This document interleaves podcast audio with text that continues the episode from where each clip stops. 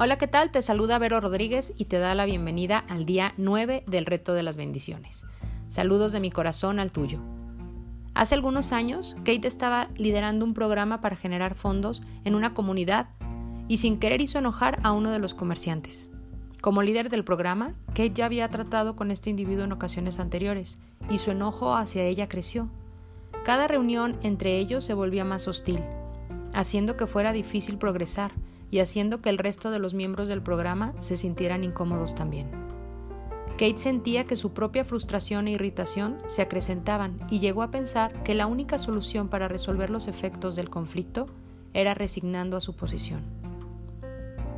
Y fue entonces cuando decidió bendecir este hombre y la situación. Ya que su propio enojo se había incrementado al punto de que le era muy difícil sentir alguna benevolencia por este hombre, Kate eligió seguir la sugerencia dada por Luisa Hay en su maravilloso libro Tú puedes sanar tu vida. Visualizando a este señor con un niño de cuando mucho cinco o seis años. En su mente, ella veía en ese pequeño el ceño fruncido y toda la frustración que él sentía hacia ella. Pero cuando ella vio en los ojos del niño correr lágrimas, el corazón de Kate inmediatamente se conectó con él.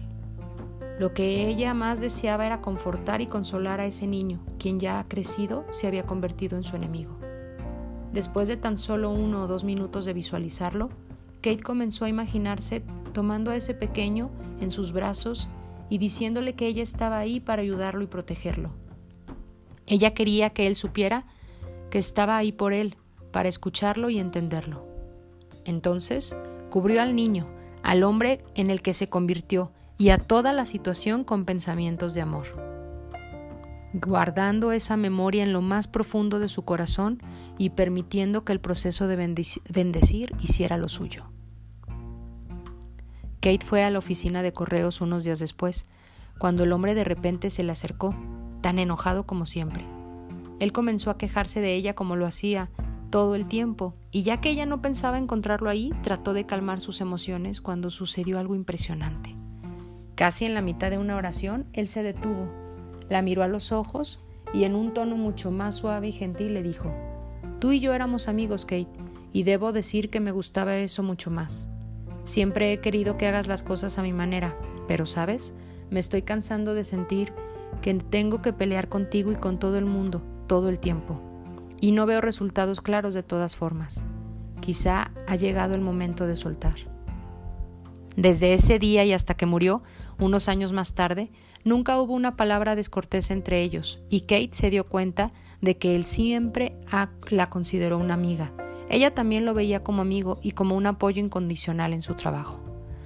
Kate siempre ha sabido que su decisión de bendecir en lugar de maldecir a ese hombre cuando él actuaba en contra de ella fue lo que causó la transformación de su comportamiento. Desde esa ocasión, Kate ha utilizado esta técnica con otras personas y situaciones difíciles y ha recomendado a otras personas que hagan lo mismo. Nunca ha fallado.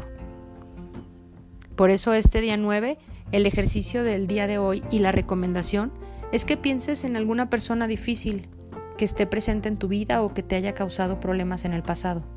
Puedes escribir en tu diario de bendiciones esas personas que a lo largo de tu historia, porque sí, tú, yo y todas las personas tenemos una historia. Y esos seres que llegaron, te marcaron y se fueron, o incluso los que siguen, no tomes una postura desde el drama, desde la víctima, no permitas que tu ego juzgue, critique o invalide.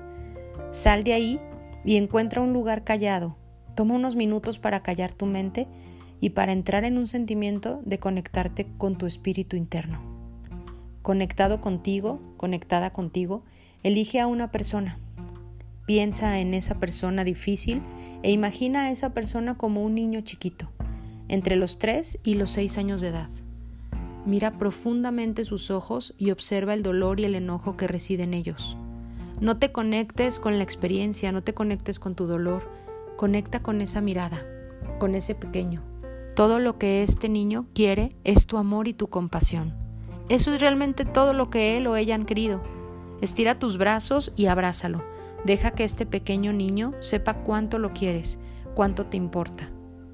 confórtalo y déjale saber a ese pequeño que siempre estarás ahí para ayudarlo.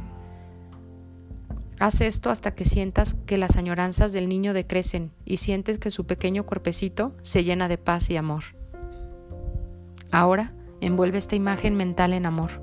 Colócala en tu corazón e imagina que tu corazón se llena de una luz brillante que crece, crece y se expande hasta que toca cada esquina del universo. Siente el calor que esta luz de amor le proporciona al centro de tu corazón. Y concientízate de una nueva sensación de suavidad y generosidad que te cubre. Este pequeño niño ahora está en el medio de todo ese amor que tienes dentro de ti. Ahora siente ese amor fluir de tu corazón al corazón del individuo como está en realidad al día de hoy. Y así, ya sea en voz alta o mentalmente, di, que seas bendecido y siente que en cierto nivel esta persona escucha tu bendición y se reconforta instantáneamente por ello. Inhala profundamente, suelta la imagen y regresa al tiempo presente. Tu bendición ha sido enviada.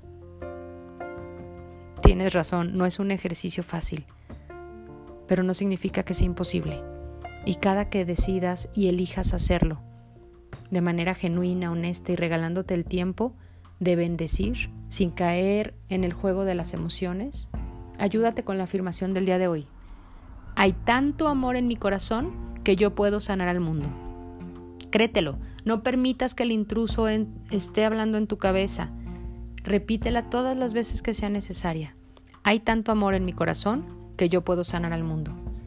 Y durante el día, reflexiona la frase.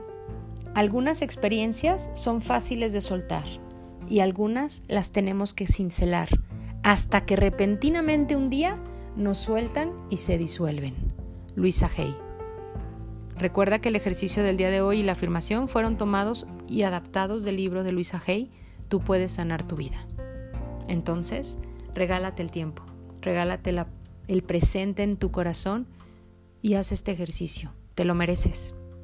Nos vemos en el próximo y recuerda, Siempre es mejor bendecir y todo está bien. Bendiciones.